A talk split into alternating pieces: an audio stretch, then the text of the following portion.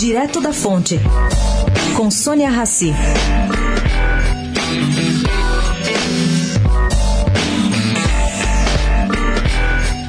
As mudanças feitas pelo deputado Wellington Roberto à medida provisória, que trata da tributação de fundos de investimento, diminuíram as chances de aprovação na matéria. Bom, essa MP caduca na sexta-feira. De acordo com avaliações na Câmara, trata-se de um recado do PR para o governo, por conta do bloco formado pelo PP, MDB e DEM. O texto baixou a tributação, diminuiu o caixa e jogou para 2019, tornando essa medida meio inócua. Agora, mesmo com uma menor chance de aprovação, Rodrigo Maia, que se diz contra a MP, pode incluir a medida na pauta.